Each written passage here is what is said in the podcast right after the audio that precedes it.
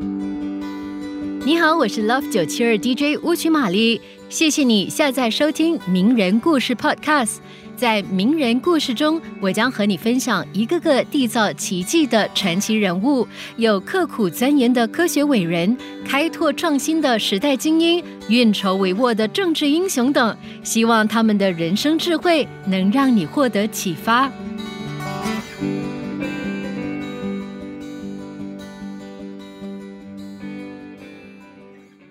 你想从穷光蛋变成亿万富翁吗？当然，这是很多人的梦想。但真正能实现梦想的人，不是那些整天做梦的人，而是实实在在做事的人。这个人就是被世人誉为“钢铁大王”的安德鲁·卡耐基。卡耐基一家人从英国移民到美国，生活很清贫。父亲到各地推销自己编织的布匹，母亲替人洗衣。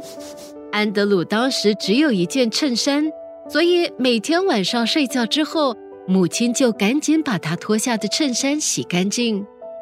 在他二十二岁时，看到每天如此辛苦的妈妈，卡耐基承诺，只要母亲再试一天，他就绝不结婚。卡耐基从小就显示了商业智慧。有一次，他抓到了一只母兔子，过了不久就生下许多的小兔子。但安德鲁没有钱买饲料。经过一阵思考之后，他终于想到一个好法子。他对邻居的玩伴说：“我要饲养这一些兔子，你能不能帮我摘一些叶子？这么做当然会有回报。我将把其中的一只兔子以你的名字命名。”果然，他成功的养活了兔子。卡耐基年轻时曾从事电报工作，日薪是五毛钱，但对当时的他而言已是一大笔收入了。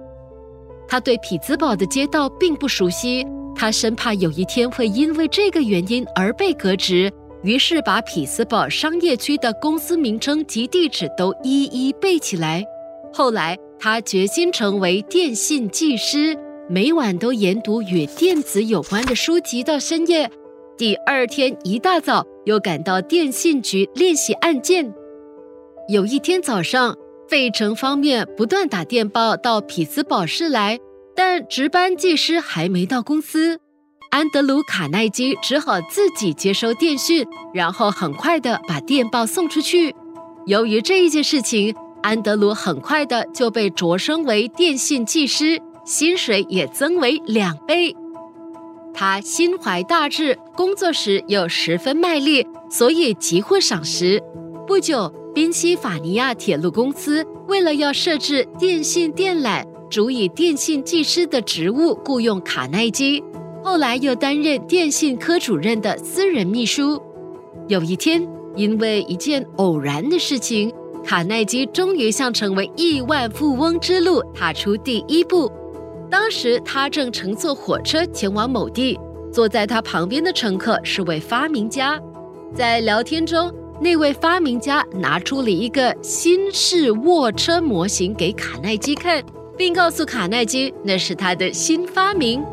那个时代的卧车只是在货车的两边钉上简陋的卧铺而已，而那个模型却相当接近于现代的卧车。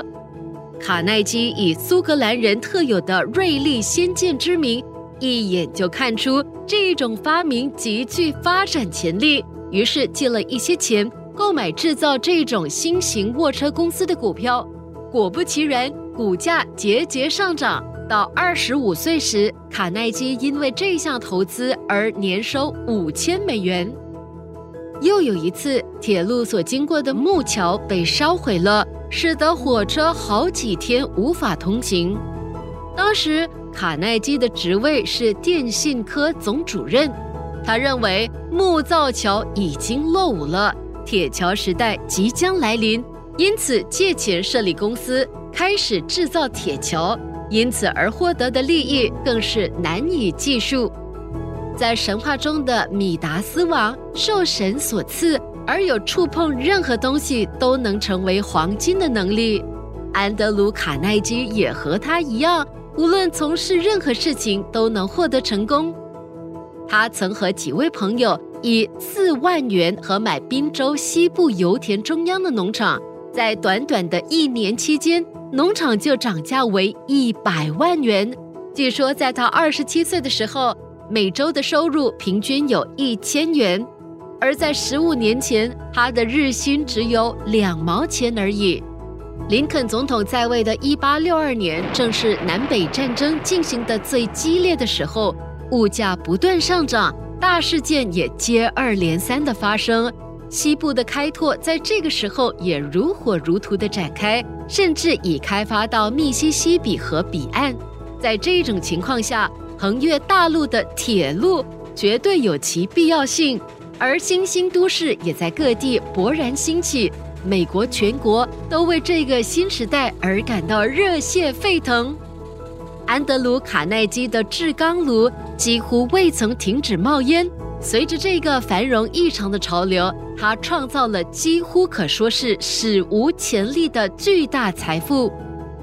虽然如此，他并非那种成天埋首于工作的类型，有一大半的时间他是在悠闲中度过。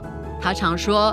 在我周围有许多脑子比我好的助手，他以斥责或鼓励的方法，让这些能干的助手为他创造巨大的财富。而他虽也有苏格兰人吝啬的个性，但绝对让协助者赚取他们应该获得的。几乎没有一个人像他一样创造了那么多的百万富翁。即刻上 Me Listen App 下载收听更多名人故事。你也可以在 Spotify 以及各大 Podcast 平台下载收听。